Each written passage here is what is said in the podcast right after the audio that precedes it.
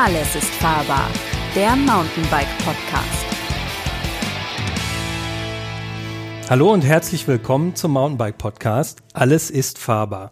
Wir heißen euch herzlich willkommen bei uns. Heute geht es um die Themen Trends, Neuheiten und Innovation. Und dazu habe ich Gäste eingeladen. Und zwar Lukas Hoffmann. Er ist Online-Redakteur und Redakteur und kennt sich dementsprechend sehr gut mit den ganzen Bereichen Neuheiten, Innovationen. Was ist der heiße Scheiß aus? Hallo Lukas. Ja, servus, hi.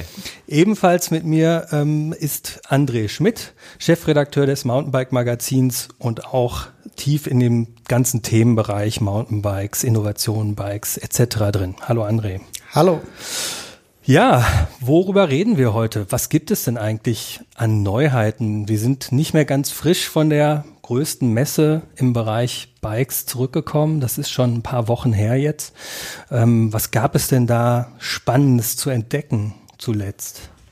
André. Mm, wenn man ehrlich sein muss, nix. Also können wir eigentlich jetzt aufhören. Das ist wenig. Nein, ja. ähm, es ist es ist tatsächlich so, dass wir auf zum einen natürlich bei der Eurobike ein bisschen das Problem haben, dass die ganz großen Bikehersteller einfach nicht mehr da sind und dass die ihre Neuheiten schon lange präsentiert haben. Und ähm, auf der anderen Seite, es hat jetzt jemand tatsächlich vom, von Innovationsstau gesprochen. Soweit würde ich nicht gehen. Also es gab sicherlich noch, noch viel Neues zu entdecken und ähm, ich glaube nicht, dass in der, in der Branche generell ein Innovationsstau Stau stattfindet, sondern mhm. da ist einfach gerade oder das, was wir beobachten, ist vor allem eine Innovationsverlagerung. Also es geht einfach unglaublich viel Entwicklungspower gerade in die ganze, in das ganze Thema E-Mobilität. Das mhm. muss gar nicht nur unbedingt E-Mountainbike sein.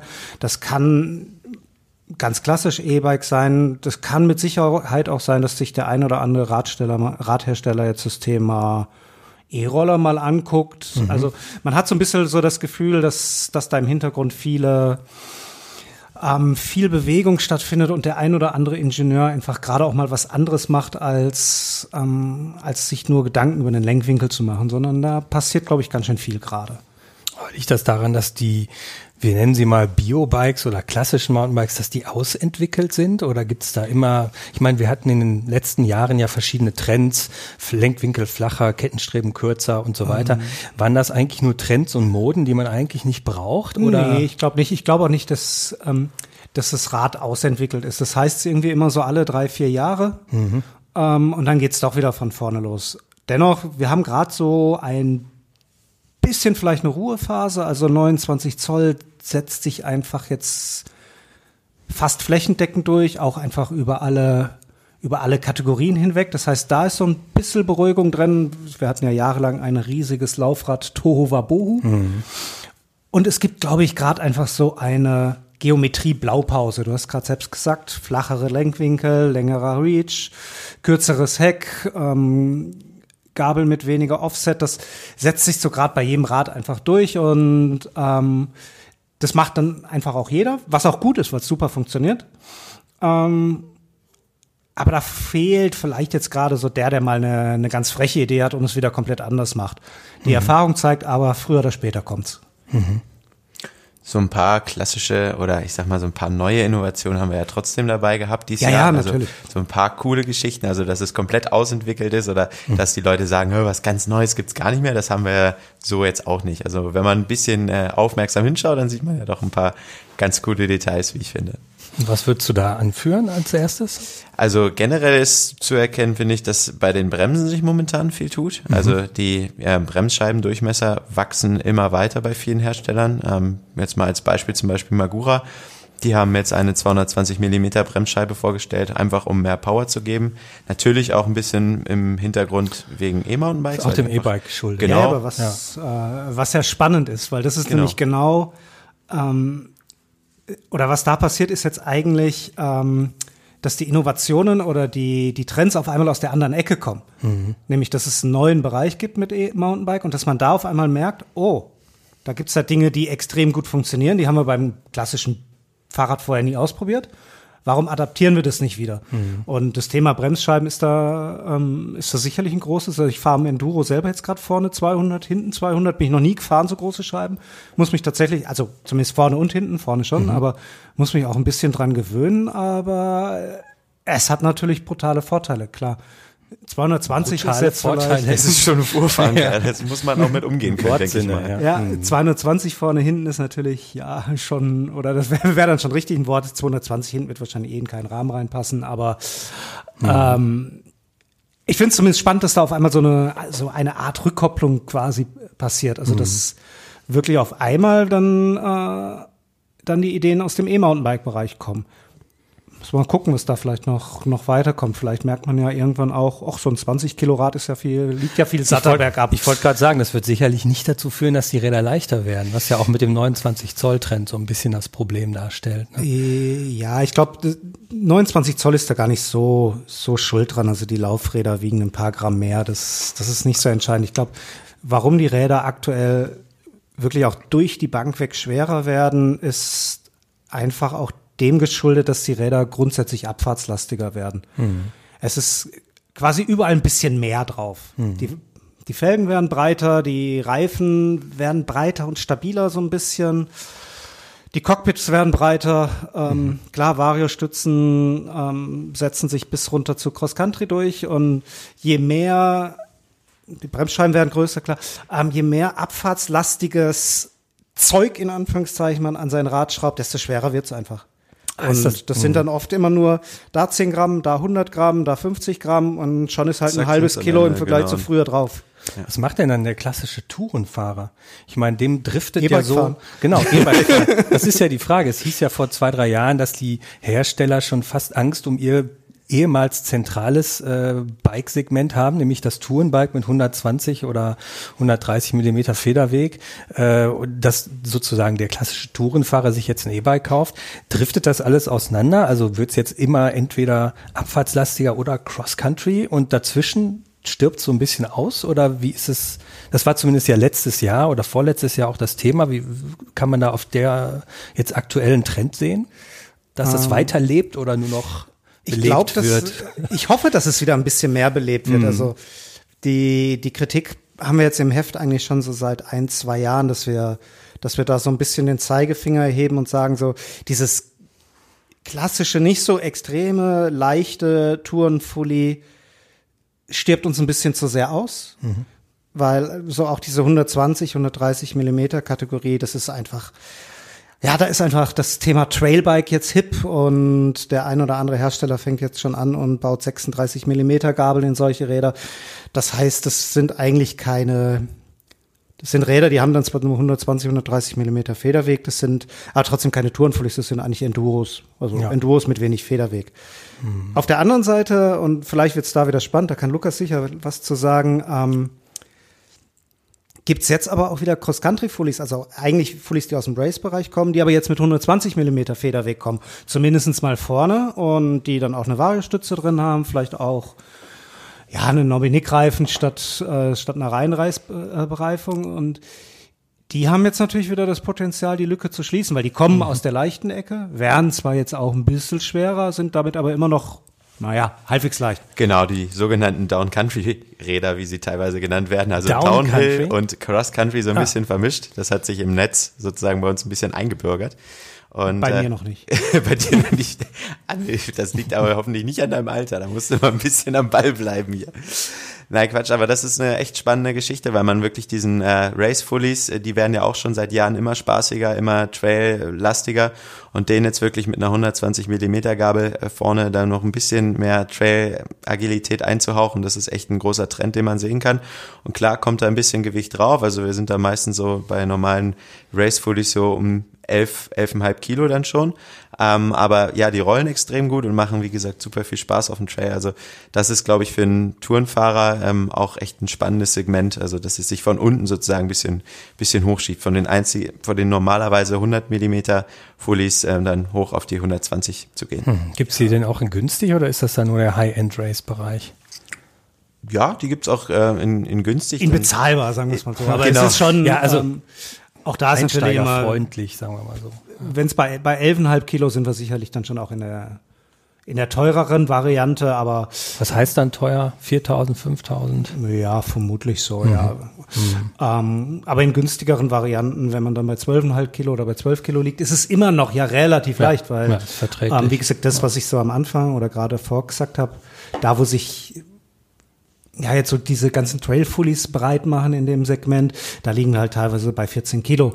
Und da sind, viel, sind die. Hersteller Ja, ja. dann auch immer ganz, ganz entsetzt, wenn wir dann nur, äh, nur ein Gut als Note drunter schreiben mit dem Hinweis, dass es für uns für einen Tourenfully einfach zu schwer ist. Aber ja, deswegen ist wichtig, dass man da wirklich hin und wieder mal, mal so ein bisschen den Zeigefinger hebt und sagt, es gibt da draußen auch noch ganz viele Leute, die, die 1000, 1500 oder 2000 Höhenmeter hochfahren wollen am Tag ähm, und nicht nur runterfahren wollen. Und ähm, ja, da merkt man einfach jedes, jedes Kilo. Ja. Also spätestens, klar, hier im Mittelgebirge, wenn ich mal eben 100, 200 Höhenmeter hochdrücke, das, da merkt man es nicht, aber spätestens, wenn du halt eine Stunde hochgestrampelt bist, dann bist du halt über jedes Gramm irgendwie froh, was, was du nicht mit hochschleppst. Ja, spätestens beim Alpencross. Also ich meine, das machen immer noch genug Leute und da kann man wirklich dann froh sein, wenn man irgendwie ein halbes Kilo äh, über mehrere Tage weniger mit sich Ja, rumschleppen zumal muss. du beim Alpencross ja eh schon Gewicht hast. Du Ganz hast halt genau. einen schwer, schweren Rucksack, du hast vielleicht noch zwei oder zumindest mal mindestens eine große Trinkflasche am Rad. Es wirkt sich halt alles, alles dann aus, klar. Jetzt haben wir über neue Sachen gesprochen. Was ist eigentlich so an alten Trends, die in den letzten Jahren vorgestellt wurden? Gibt es da Sachen, die offensichtlich ausgestorben sind oder sich manifestieren? Also ich weiß es aus dem Zubehörbereich, zum Beispiel Bikepacking, wo man gedacht hatte, es ist definitiv eine Eintagsfliege oder man hat es nicht gedacht, aber man hätte es annehmen können, scheint sich ein bisschen zu manifestieren. Wie groß die Szene wirklich ist, muss man dann schauen. Und wer es wirklich verwendet, das hat ja auch, also das sind Rad, für den, für den Zuhörer, es sind Radtaschen, die man ans Rad schnell dran klippen kann, um sein äh, Zubehör mitzunehmen. Das scheint einfach auch unter Tourenfahrern äh, Anhänger zu finden, die dann sagen, ich brauche keinen Rucksack mitzunehmen, wenn ich mir mal eine Tasche ans Rad schnipsen kann. Ähm, Stahlfederdämpfer waren vor zwei Jahren eine große Sache und wurden so ein bisschen wieder als, was heißt große Sache, aber die wurden wieder als Revival gefeiert. Ist das anhaltend oder? Schon wieder ein bisschen rückläufig. Also im, im EMTB-Bereich gibt's gibt's noch relativ viele. Im normalen Bereich gibt's auch Räder wie jetzt ein neues Rocky Slayer oder so. Aber es gibt auch da, also auch gerade bei den neuen Enduros, einige, die bewusst auch wieder auf Luft setzen. Weil die Kinematik einfach, an, einfach anpassbar ist. Du musst, wenn du einen Stahlfederdämpfer verbaust, musst du eigentlich eine extrem progressive Kinematik reinmachen damit ähm, der Hinterbau eben nicht zu linear wird. Ähm, und, und das ist aber auch generell eigentlich von Jahr zu Jahr immer wieder so der Fall, manchmal überholt sich die, die Industrie da so ein bisschen. Das liegt einfach jetzt daran, dass, dass vor allem Fox und Rockshox haben extrem gute Luftdämpfer gerade auf dem Markt. Ah, okay. Und die sind wiederum so gut, ähm, dass du den Stahlfederdämpfer jetzt seit ein, zwei Jahren vielleicht schon wieder gar nicht mehr brauchst. Das ist, ähm, ja, das ist manchmal für die, für die Bike-Hersteller auch schwierig, weil die dann, die haben zwar ein bisschen Vorlauf, die wissen schon, was Fox in zwei Jahren bringt. Wie gut das dann wirklich funktioniert, wissen sie aber oft noch nicht. Und da stellt sich dann oft erst so im Laufe eines Produktzyklus heraus, wow, okay, für das Rad äh, funktioniert der Dämpfer so viel besser als alles andere, dass man da alles andere dann auch, ähm, auch eben nicht braucht. Und das ist mit Fatbikes? Äh, die sind ausgestorben. Die sind tatsächlich, äh, die können wir zu den Dinosauriern packen. Nee, es gibt tatsächlich in, also da, wo ich wohne, da gibt's eins. Eins. Ja, das steht immer, äh, steht immer vor, vor einer Schule und immer, wenn ich meinen Sohn morgens zum Kindergarten bringt, ist, äh, und wir fahren halt, er fährt ja auch schon Fahrrad jetzt mit seinen drei Jahren, äh, wir fahren da immer dran vorbei, da ist er ganz, äh, ist er immer ganz begeistert von diesem Fatbike. Also dieser, dieser Hinguckeffekt, äh, den die Dinger ja damals auch hatten. Äh, Als der Showbike ist- geht's, ja, auf der jeden ist noch Fall. immer da, aber ja, da hat sich dann tatsächlich doch herausgestellt, dass es ja nur in ganz begrenzten ähm, Umgebungen wirklich einen Vorteil hat. Also wer jetzt wirklich zum Nordpol fährt, der sollte sich vielleicht das Thema Fatbike immer noch mal angucken oder wer äh, wer meint, ähm, 20 Tage lang durch die Wüste zu fahren, da macht es schon, glaube ich, immer noch Sinn, aber im normalen. Mountainbike-Betrieb macht es einfach dann zu wenig Sinn. Und wir haben ja selbst gesehen, dass dann das, was danach kam, also dieses, äh, dieses 27,5 Plus oder 650B Plus oder wie auch immer man es genannt hat, also ähm, dass das ja teilweise auch schon wieder rückläufig ist. Also dass es sich momentan ja so bei 2,5. 2,6 so die Ecke, ne? Ja, maximal eigentlich so, so in dem Bereich irgendwie, irgendwie einpendelt und das alles so 2,8 bis 3, Zoll Breite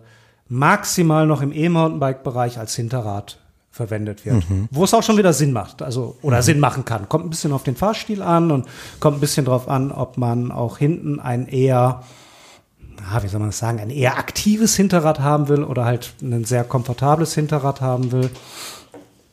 Mhm. Und dann kann es schon noch irgendwo seine Berechtigung haben, aber halt immer wirklich nur noch so in, und das zieht sich vielleicht so ein bisschen auch gerade mit den Dämpfern, das ist immer nur dann auf einmal in einem kleinen Bereich. Man merkt auf einmal, ah, okay, für alle macht es keinen Sinn, aber genau da, also vielleicht als Hinterrad EMTB, da macht es Sinn. Hm. Gibt ja auch ein aktuell, also wir hatten Down-Country-Räder schon im Bereich Cross-Country. Dann haben wir viel zum Thema E-Bike gesagt. Es gibt ja eine andere spannende Bike-Entwicklung oder Radentwicklung, das Thema Gravel. Lukas, was würdest du sagen? Ist das für unseren Leser oder unseren Zuhörer, der sich fürs Thema Mountainbike interessiert, auch interessant? Hm, ich würde jetzt per se sagen schon. Also es kommt halt, wie gesagt, ein bisschen auf den Fahrstil drauf an. Ähm, ich glaube, wenn man jetzt nicht so der, der Trail-Junkie ist ähm, und großartig viel Trails fahren will oder auch technische Trails fahren will, mhm. dann kann Gravel schon interessant sein. Also wenn ab und zu mal ja einfach ein, eine Schotterautobahn äh, das Ziel ist oder wenn man ja so kleine Single-Trails fährt, wo nur kleine Wurzeln drin sind, dann glaube ich, ist Gravel schon cool, weil es ist einfach ein Rad, ja, wo man extrem viel Vortrieb hat, wo man echt äh, Spaß haben kann und ähm, ja, deswegen denke ich, dass man da schon, schon was mitmachen kann und auch gerade für Leute, die mit dem Rad gerne mal pendeln oder weitere Strecken fahren, mhm. da kann so ein Gravelrad schon eine tolle Alternative zu einem klassischen Hardtail, sage ich mal, sein. Ähm, inwiefern man das dann äh, dann sagt, wie viel Komfort man will und ob mhm. man da eine Federgabel braucht oder nicht, das muss man für sich selber so ein bisschen entscheiden, weil ein Gravelrad ist schon unkomfortabler, kann ich aus eigener Erfahrung sagen. Ähm, aber Spaß macht's äh, allemal. Was ist überhaupt ich ein bin Gravelrad? Ja so Wie kann man das denn definieren? Ich versuche jetzt einfach nur noch mal, vielleicht wissen es auch jetzt nicht alle Zuhörer, was ein Gravelbike ist. Es ist ja eigentlich eine Kategorie, die entstanden ist aus dem Cross- und Querfeldeinsport, was ja letztlich Rennräder mit also ich bin, da, ein bisschen ich bin da mal ein bisschen gemein und sage, Gravelbike ist eigentlich ein Mountainbike in schlecht. oh. ja. Nein, also oder, oder ein Trekkingrad in schnell. Oder ein Trekkingrad in schnell. Nein, also mit Droppers. Es, es ist im Prinzip ein komfortables Crossrad. Also es, ist, es sieht erstmal aus wie ein Rennrad, also es hat einen Bügellenker. Mhm. Ähm, es hat Stollenreifen. Stöllchen? Stöllchenreifen, ja. genau. Und es hat einen, ja, eine für den Bereich oder im Vergleich zu einem Rennrad natürlich eine eher Laid-Back-Geometrie. Also es ist ein bisschen, ähm, bisschen komfortabler, es ist ein bisschen abfahrtslastiger. Es hat inzwischen natürlich Scheibenbremsen und sieht cool aus, definitiv. Mhm. Was ich so ein bisschen witzig finde, ist, dass jetzt die ersten Gravelbikes kommen jetzt tatsächlich schon mit Federgabel ähm, kommt mit vollgefederte Modelle. Vollgefederte, vollgefederte gibt es auch, auch schon. Kommen ja. mit, kommen mit ja. Dropper Post, also mit mhm. absenkbarer Sattelstütze, haben Scheibenbremsen, ja, und dann ist für mich tatsächlich dann irgendwann der Unterschied zum Mountainbike gar nicht mehr so groß, weil so mhm. haben wir mit dem Mountainbike ja auch mal angefangen. Ja. Wir hatten starre Böcke mit relativ schmalen, äh, mit relativ schmalen Reifen und scheiß Bremsen. Und Rennradgeometrie. Und Rennradgeometrie, ja, genau. Ja, und jetzt sind wir, haben wir uns davon wegentwickelt und sind da ganz, ganz happy drüber. Und beim, äh, beim Gravelbike passiert das jetzt auch so ein bisschen und dann denke ich mir tatsächlich manchmal, naja gut, dann kann ich auch gleich ein 29 Zoll Hardtail nehmen. Mhm. Da habe ich eine gescheite Federgabel mhm. drin, da habe ich gescheite Reifen drauf, da habe ich eine tolle Bremse. Ähm, das gibt's sogar verhältnismäßig preiswert, weil da kriege ich für 1000, 1500 Euro kriege ich ein super Rad. Beim Gravelbike muss ich, obwohl weniger dran ist, mhm. sogar mehr bezahlen, weil ist halt ein bisschen hipper gerade. Mhm. Und was hip ist, ist halt auch immer gleich ein bisschen teurer. Ähm, von daher bin ich da bin ich, was das Gravel angeht, da bin ich, äh, bin ich dann doch mehr Mountainbiker und sehe das so ein bisschen, bisschen schmunzeln. Nichtsdestotrotz, ähm, auf der anderen Seite freue ich mich natürlich, weil ganz viele Rennradfahrer fahren auf einmal Gravel. Mhm. Und merken auf einmal, ach, das ist ja ganz cool, über so einen Trail zu fahren und mal über so eine Wurzel zu huppeln. Vielleicht kommen die ja dann früher oder später alle zum Mountainbike und werden dann richtige Radfahrer. Soll es gegeben haben schon, die ein oder anderen, die ja von Gravel auf dem Hardtail umgestiegen sind. Habe ich schon gehört. Also ich habe es ausprobiert. Für mich war es auf der Straße zu zäh und im Gelände hatte ich dann am Ende einen Luftdruck von 1,4. War also kurz vorm Durchschlag und dann hat es sich so einigermaßen richtig angefühlt, aber für mich war es irgendwie eher ein schlechter Kompromiss. Aber ich glaube, fürs, wie du sagst, fürs Pendeln zum Beispiel, wenn du genau weißt, ich fahre eigentlich fast immer die gleiche Strecke, da ist ein bisschen Schotter drin, da ist viel Asphalt ähm, und ich kann durch den Wald fahren und muss nicht so viel auf der Straße mich äh, durch die Autos quälen. Dafür ist es, finde ich es voll, vollkommen sinnvoll. Genau, also ich find's total cool. Also ich muss auch sagen, ich fahre schon mehrere Jahre Cross, also quasi das äh, Pendant, was vor dem Gravel kam. Die, Sport, die sportliche Variante. Genau, die sportliche Variante vom Gravelrad sozusagen. Und ich finde es einfach klasse, dass man äh, ja einfach alle Möglichkeiten hat. Also mit dem Gravelrad kann man sozusagen alles machen. Und äh, ja, man kann auch einfach mal von der Straße runter. Das finde ich für die Rennradfahrer einfach cool, weil ja, es ist einfach gefährlich auf der Straße zu fahren, kann man nicht anders sagen. Und wenn wir mehr Leute aufs Rad bekommen und auch gerade zum Pendeln aufs Rad bekommen, dann ist das eine super Geschichte. Und dafür ist das Gravelrad, glaube ich, ähm, ja gut für viele Leute, weil die dann einfach umsteigen können und äh, vielleicht aus den Autos rauskommen, aus den Zügen rauskommen, whatever. Aber umso mehr Leute auf dem Rad sind, äh, ich glaube, da könnten wir uns alle drüber freuen. Das wäre für die Mobilität äh, eine super Geschichte. Da kann das Gravelrad helfen. Hast du aus dem Bereich Downcountry-Räder irgendein Highlight-Bike, wo du sagen würdest, das wäre irgendwie extrem spannend, vielleicht auch für den Leser oder den Zuhörer, um sein Rad umzutunen zu einem sehr leichten Tourenfully? Gibt es da irgendwie ein richtig heißes Gerät im Bereich Cross-Country oder Da gibt's glaube ich, einige, ähm, weil viele Hersteller glücklicherweise ähm, ihre Cross-Country-Rahmen oder ihre Race-Fully-Rahmen auch für eine 120 Millimeter Gabel freigeben. Also das ist erstmal, ähm, wenn man das wirklich tun will, die größte Frage, die man sich beantworten muss oder die der Hersteller beantworten muss, weil manche Rahmen sind eben nicht freigegeben für mehr Hub, weil ja sich einfach die Geometrie ändert, die Belastung auf dem Rahmen durch eine längere Gabel sich ändert. Und das sollte man erstmal checken. Ähm, ja, und wenn das geht, dann wie gesagt eine 120 Millimeter Gabel. Ähm, für sich überlegen. Da gibt's viele, viele Modelle. So das Modell, was dieses Jahr wahrscheinlich raussticht oder was diesen Trend auch ein bisschen äh, mit etabliert hat, ist die äh, 34 Stepcast von ähm, Fox die wirklich echt eine sehr super klasse Gabel sich André, ich glaube, das war dein Produkt-Highlight in unserem letzten Heft, so deine Editor's Choice Gabel. Willst du da noch ein paar Worte drüber verlieren über die Gabel? Ja, das ist, ist eigentlich wieder so ein typisches Produkt, wo ein Produkt auf den Markt kommt, gar nicht von den Bikeherstellern selber, sondern von einem Zulieferer und das löst dann so eine kleine Welle aus. Weil die, die 34 Stepcast, um die ein bisschen zu erklären, das ist also eine, eine Federgabel mit 34 Millimeter Standrohren. Das hatten wir früher so im All Mountain, teilweise sogar im Enduro-Bereich, also im eher bergablastigen Bereich. Die ist durch einen kleinen technischen Kniff, weil die quasi so eine Ausfräsung, so eine Stufe im Casting hat. Das ähm, heißt, das ist das Stepcast aus genau, dem das Namen, Stepcast. ne? Genau. Ähm, ist die aber super leicht. Die ist eigentlich leichter als so manche klassische äh, Race-Gabel mit 32 Millimetern. Du hast also eine Gabel, die fast so steif ist wie eine All-Mountain-Gabel, die fast so leicht ist auf der anderen Seite wie eine CC-Gabel, die mit 120 Millimetern dann relativ viel Federweg hat und die auch noch extrem gut funktioniert, weil durch die ähm, durch die größeren Stammrohre ist da auch die etwas bessere Dämpfungskartusche drin und ähm, die bessere Luftfederung drin. Das heißt, die funktioniert. Ja, das ist wirklich so ein, so ein Zwitter einfach aus Cross Country und, und All Mountain Enduro, weil die, die funktioniert auf einem Top-Niveau, ist aber dennoch leicht. Und da haben dann wiederum die Bikehersteller gemerkt, hm, da bauen wir doch um diese Gabel herum quasi eine ganz eigene Kategorie. Eben das, was, äh, wie heißt das nochmal? Down Country? Down Egal. Country, genau. Also diese Kategorie mit dem neuen komischen Namen. Genau. Und nochmal auf deine Frage zurückzukommen, äh, Jimmy. Also ja, ich glaube, wenn ich eine Empfehlung geben müsste, ich hatte das Vergnügen, zwei Wochen das äh, Rocky Mountain Element zu fahren, das wirklich auch sehr auf diese Gabel konzipiert wurde oder entwickelt wurde. Und das war wirklich ein Rad, was super viel Spaß gemacht hat. Also ich bin auf allen Trails äh, Bestzeit gefahren. Ich bin ja so ein kleiner Strava-Junkie. Yeah. Also ich tracke alle Zeiten bergab, ähm, was ist die Bestzeit oder nicht.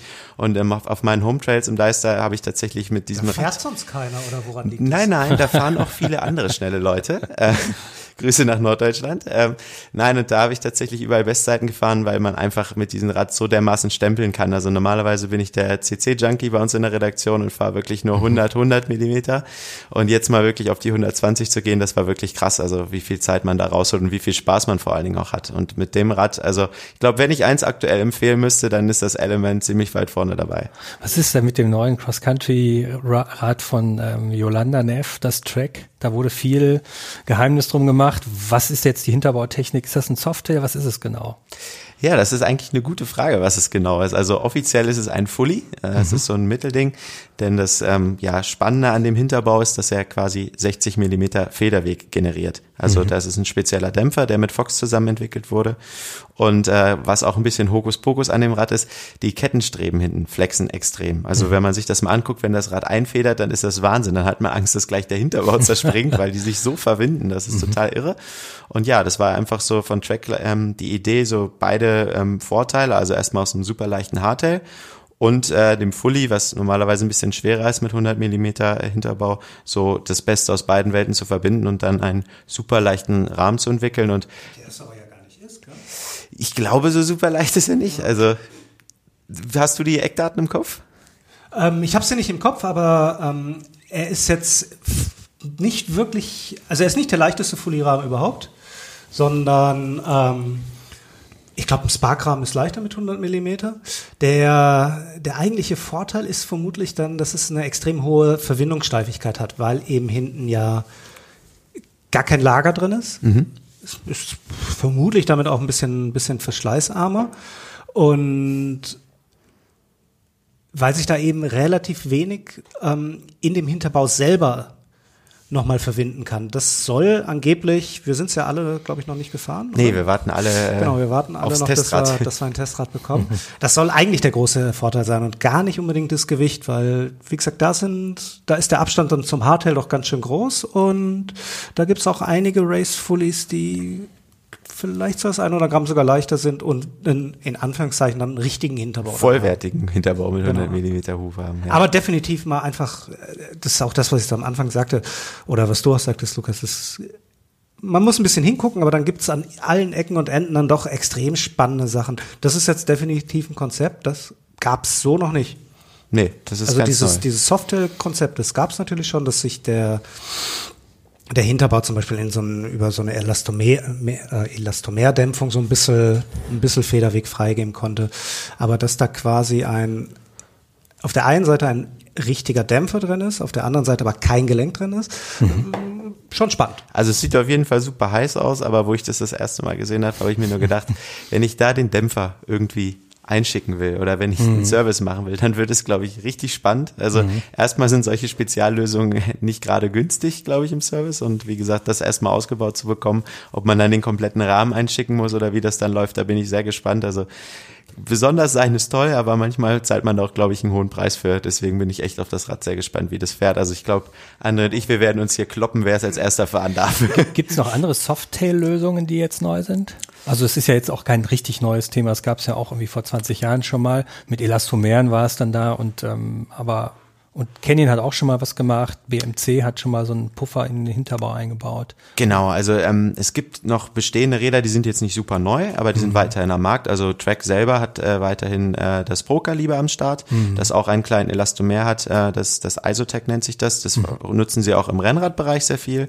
Äh, ja, und natürlich hast du BMC schon ähm, genannt mit der Micro Travel Technology, heißt es, glaube ich. Mhm. Ja, da ist ja. ein kleiner Elastomer letztendlich hinten eingebaut und der federt dann auch ähm, die Schläge raus. Lustigerweise, um wieder zurück auf Gravel zu kommen, genau diese Technologie verbaut BMC jetzt auch in ihrem Gravelrad im mhm. Urs. Also mhm. auch da kann man mal sehen, dass die verschiedenen Bereiche untereinander von den Technologien auch tatsächlich äh, ja, profitieren können. Haben wir schon irgendwie, wir sitzen als Redaktion ja nah in der Industrie auch, zumindest in Kontakt sind wir, haben wir irgendwelche Rumors, irgendwelche Gerüchte, was kommen wird? Gibt es da schon irgendwas? Ich habe zum Beispiel, für mich ganz spannend, ich habe gehört, dass demnächst ein großer Vertrieb eine Technik in den, in den äh, aufnehmen wird und das ist eine verstellbare Federhärte von Stahlfedern. Das ist eine Feder und die kann man verstellen. Ich weiß noch nicht, wie es funktioniert, aber ich werde es ausprobieren. Ja, es gibt es gibt nichts Bestätigtes, aber man kann sich immer so ein paar Dinge ausmalen. Also Wenn ich jetzt überlege, wir gucken mal, wir gucken mal auf die Schaltungen, dann hatte da SRAM natürlich mit der Eagle-Einführung und mit der 1050-Kassette boah, einfach mal die Radwelt wieder so ein bisschen auf den Kopf gestellt. Im letzten Jahr gab es ja fast kein Rad mehr, was, was keine Eagle drauf hatte. Da war ja Shimano jetzt wirklich arg hinter. Shimano schlägt zurück, da ist jetzt die neue XT Mhm. und die neue SLX auf dem Markt und die hat ja jetzt One More. 1051er Kassette, das heißt, da ist wieder ein Zehntchen mehr. Und das wird SRAM natürlich nicht auf sich sitzen lassen. Und irgendein anderer vielleicht auch nicht. Das heißt, da wird mit Sicherheit irgendwann jetzt die vielleicht die erste 951 Kassette kommen oder halt die 1052 Kassette. Und wenn man sich mal anguckt, wie weit die SRAM Schaltwerke, wie weit man die auch wegdrehen kann von der Kassette, also diese, diesen B-Screw Abstand, dann kann man sich da schon Da auch denken, dass da noch Luft ist und dass da vielleicht noch zwei Zähne reinpassen würden. Mhm, Und das, das zweite große Thema, glaube ich, ist weiterhin Elektronik. Mhm. Auch da ist RAM jetzt mit der Access-Schaltung auch wieder ein richtiger Coup geglückt. Also das ist, die ist auch richtig, richtig gut. Während die Shimano Di2 da wieder ein bisschen alt gegen aussieht. Das heißt, da werden mit Sicherheit in Japan gerade die Köpfe rauchen. Weil kabelgebunden oder warum? Weil kabelgebunden, ja. Also die Di2 funktioniert, Ja. definitiv. Aber zum einen gibt es sie nicht in zwölffach, sondern nur noch in elffach. Und zum anderen ist das, das wirklich Geile an der Access ist gar nicht, wie die funktioniert, sondern ist einfach der Funk.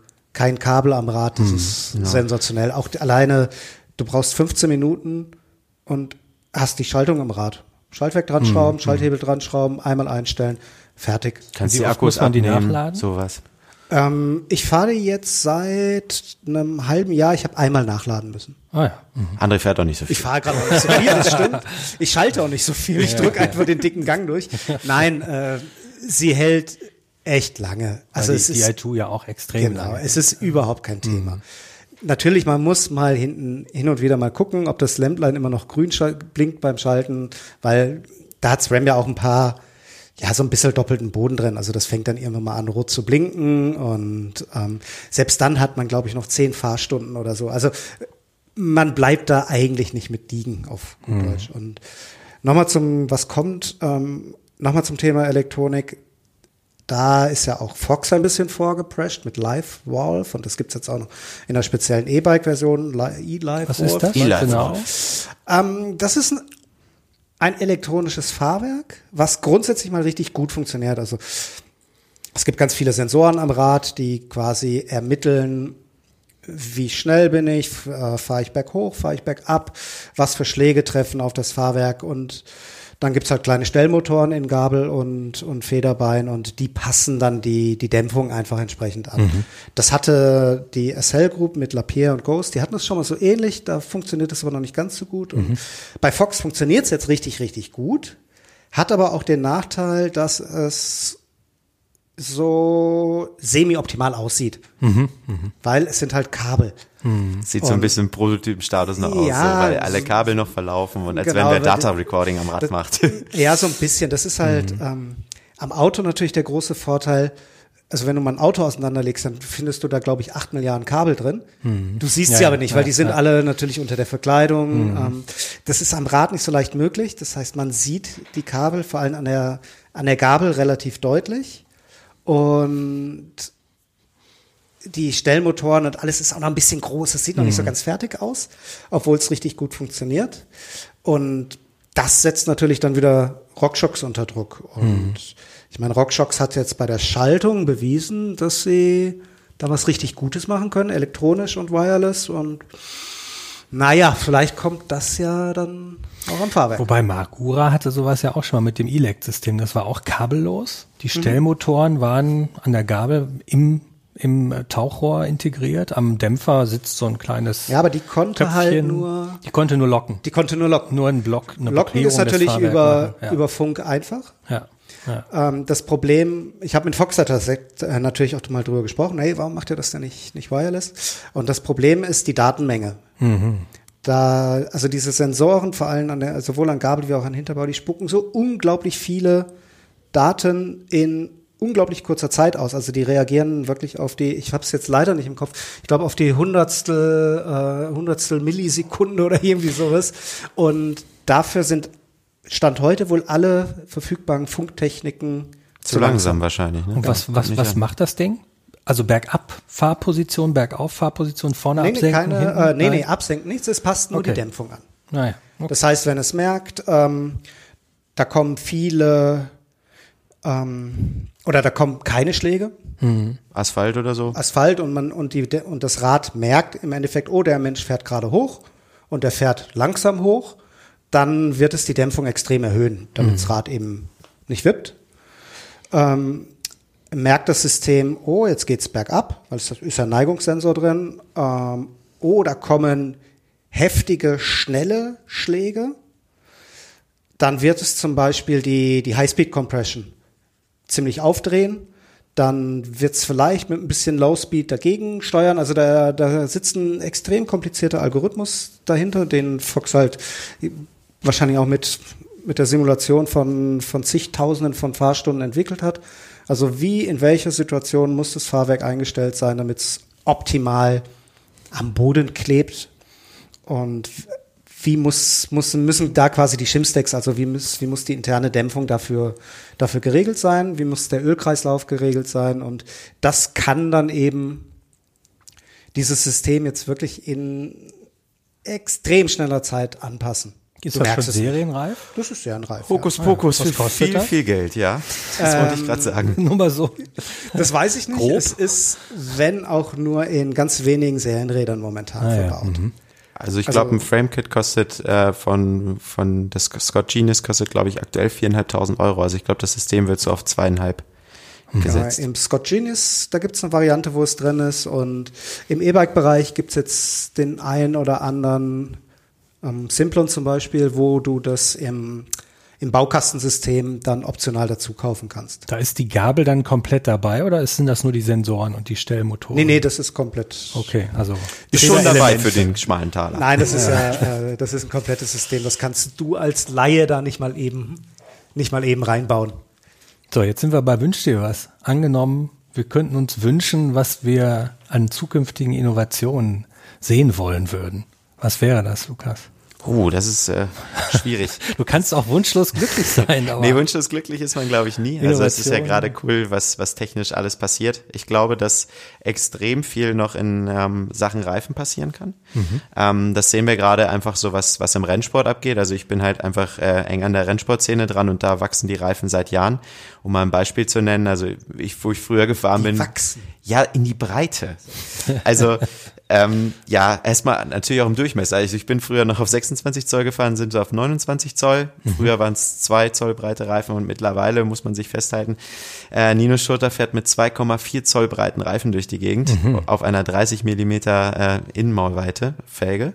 Ähm, das ist, finde ich, Wahnsinn und das zeigt ähm, auch, wie sich der Sport verändert oder generell unser kompletter Sport verändert, dass es halt immer technischer wird und immer, ähm, ja, dass man immer höhere Geschwindigkeiten auch erreichen kann. Und ich glaube, da wird in den Reifen, in der Reifenbranche noch viel passieren, gerade auch im CC-Bereich einfach breiter, mehr Volumen äh, und dadurch auch geringeren Luftdruck, was dann mehr Grip bedeutet. Also das würde ich mir echt wünschen, dass da noch ein bisschen äh, sich was tut, weil ähm, ich habe einfach gemerkt, dass man mit diesen Reifen so unfassbar äh, um die Kurve ballern kann. Das macht super viel Spaß. Und dann, ja, ja, diesen Elektroniktrend finde ich cool. Also das kann man ja finden, wie man will, weil da natürlich auch viel kaputt gehen kann und weil es viel Spielereien sind und es meistens auch schweineteuer ist. Ja. Aber ähm, ja, also ich hoffe, dass äh, Shimano bald mit einer elektronischen Schaltung nachzieht und äh, die Access Hokus Pokus äh, vielleicht sogar noch ein bisschen überbieten kann. also mit einer kabellosen. Genau, also Ja, das muss, also- glaube ich, kommen. Wenn jeder jetzt noch mit dem Kabel um die Ecke kommt, dann äh, glaube ich, wäre das jetzt äh, kontraproduktiv. Dann will das, glaube ich, keiner haben. Ähm, ja, und auch gerade, was André schon gesagt hat, elektronische Fahrwerke, ähm, da wäre es echt cool, wenn man da einfach eine Gabel entwickeln kann, die uns natürlich nicht komplett bevormunden soll, aber die einfach viel mitdenkt und ähm, diese ganze Einstellerei auch so ein bisschen äh, vereinfacht. Also dass man einmal, was weiß ich, sein Gewicht einstellt und dass die Gabel mitlernt, wie man fährt, was wahrscheinlich das Beste für sein Setup sein würde. Und das wäre einfach eine coole Geschichte, dass man umstellen kann, hey, so will ich fahren, ähm, aber man auch mal sich vorschlagen lassen kann, dass die Gabel sagt, hey, ich habe jetzt berechnet, so wie du hier um die Gegend eierst, ist die Compression für dich die beste oder keine Ahnung. Das, das fände ich ziemlich cool, wenn man mhm. noch mal so ein bisschen ähm, ja, Hilfe dazu bekommt. Ich bin ja fast wunschlos glücklich gerade. Nein, ich, ähm, ich finde, und da sind wir dann, dann ganz am Anfang bei dem Thema Innovationsstau, ähm, ich sitze da eigentlich immer in jeder Saison am Ende und denke mir, okay, das wird nicht mehr besser. Mhm. Die Bikes sind so gut jetzt, da, ah, nee, also was soll da noch kommen? Mhm. Und irgendwie überrascht die Szene dann ja doch immer wieder. Dennoch, ich finde, so wie es gerade ist, im, zumindest mal jetzt im Bio-Bereich und jetzt mal noch das Thema Elektronik und vor allem elektronische Fahrwerke ein bisschen ausgeklammert, das ist gerade schon richtig, richtig gut. Mhm. Also die Geometrien funktionieren extrem gut, die Federelemente funktionieren super, es gibt extrem gute Bremsen gerade auf dem Markt. Ähm, der Trend zu den breiteren Felgen, Laufrädern hat nochmal, hat noch mal echt geholfen. Also das finde ich, also wer, oder anders gesagt, wer sich jetzt ein 2019 oder 2020er Mountainbike kauft, der kauft richtig. Also mhm. der kriegt ein super Rad. Klar, vielleicht nicht für 300 Euro, aber ab einer bestimmten Preiskategorie ist es klasse. Im E-Mountainbike-Bereich wird, oder anders gesagt, ich glaube, da sind wir immer noch ganz am Anfang. Mhm. Klar, das ist jetzt auch schon zehn Jahre, ja, aber also, ich glaube trotzdem, wir sind, wir sind da immer noch. Äh, persönlich würde ich mir gerade irgendwie immer noch kein E-Mountainbike kaufen, auch wenn es mir Spaß macht, aber mhm. ich habe immer noch das Gefühl, wenn ich mir jetzt eins kaufe, ähm, dann kommt im nächsten Jahr kommt irgendeiner mit einem neuen Motor, der ist nur noch halb so groß und wiegt nur noch ein Zehntel und hat aber einen Akku, der, der fünf Stunden länger hält. Mhm. So schnell wird es nicht gehen, aber das wird mhm. halt alles kommen. Mhm. mhm. Sicher. Wir, wir haben angefangen mhm. bei, bei 400 Wattstunden Akkus, sind jetzt schon irgendwo bei, bei 700 oder so, ohne nennenswert viel mehr Gewicht zu haben. Das ist wie, wie beim Computer im Endeffekt. Also hm. da ist auch in dem Moment, wo du, wo du in den Mediamarkt gehst und dir ein neues Laptop kaufst, ähm, in dem Moment, wo du aus der Tür rausgehst, ist das Ding ja veraltet. Ja, also sind wir da quasi jetzt noch im DOS-Zeitalter. Nein, nein, nein. Wir sind schon, wir sind schon bei Windows und ähm, wie gesagt, die, die aktuellen E-Mountainbikes auch da.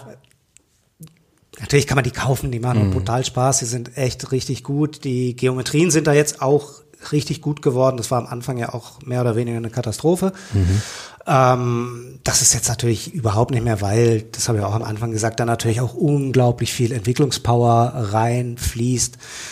Da fließen oder da sind einfach auch Jungs jetzt dran beteiligt und Mädels sicherlich auch, die richtig, richtig, richtig gut Radfahren. Und das merkt man dann immer den Rädern an, mhm, dass die mhm. Dinge einfach dann Spaß machen und keine, ähm, keine Seniorenschaukeln mehr sind wie, ähm, wie zu Beginn dennoch, da bin ich brutal gespannt, was, was da passieren wird. Und da werden wir mit, in fünf Jahren mit Sicherheit hier sitzen und, äh, und über ganz, ganz andere E-Mountainbikes sprechen. Werden wir dann, ja, werden die vielleicht auch mal günstiger? Weil aktuell sind die ja noch sehr, sehr teuer. Also die, die ja, Einstiegsklasse ist da ja dreieinhalbtausend. Schon amtlich. Ja. Es, es gibt ein paar Hersteller, die immer wieder mal versuchen, da sehr preisaggressiv reinzugehen. Mhm was den anderen Herstellern übrigens gar nicht so gefällt, mhm, weil nein, bei E-Mountainbike sind die, ähm, da sind gerade die Margen noch hoch, mhm. da verdienen die Händler ein gutes Geld, was auch deren gutes Recht ist, da verdienen die Hersteller gerade einfach gut. Und man versucht natürlich deswegen dieses Preisniveau möglichst stabil und hoch zu halten, einfach weil das eine Boomphase immer noch ist, weil die Leute das einfach ja, im Prinzip, wenn du, wenn du einen Fahrradladen hast, ähm, da musst du nur ein Schild dran machen, frische, frische E-Mountainbikes eingetroffen und schon rennen dir die Leute ja gerade die Bude ein. Und mhm. deswegen ist klar, dass du da nichts verramscht momentan. Und ich finde es eigentlich auch gut so. Und ähm, die Leute sind bereit, für ein tolles E-Mountainbike viel Geld auszugeben. Und da finde ich auch absolut nichts Verwerfliches dran. Es muss nicht immer alles billiger werden. Mhm. Ja, ich glaube, soweit haben wir einen guten Ausblick auf die aktuellen Neuheiten, Trends, Innovationen gebracht, auch einen Blick in die Zukunft gewagt. Ähm, danke Lukas, danke André für eure Einblicke. Ich war, ich bin Christian Ziemek, ich bin Redakteur beim Mountainbike Magazin und habe euch durch den Podcast geleitet. Folgt uns gerne auf Instagram und Facebook. Und falls wir hier viel zu sehr mit Fremdwörtern wie Shimstack, FrameKit und so weiter um uns geworfen haben, ähm, könnt ihr uns gerne auch eine Mail schreiben an leserservice@mountainbikemagazin.de. Vielleicht moderieren wir dann einfach mal ein Lexikon, wo alle möglichen Begriffe erklärt werden. Bis dahin bleibt uns treu und äh, folgt uns weiterhin hier ähm, auf Instagram, Facebook etc. Bis dahin, alles ist fahrbar.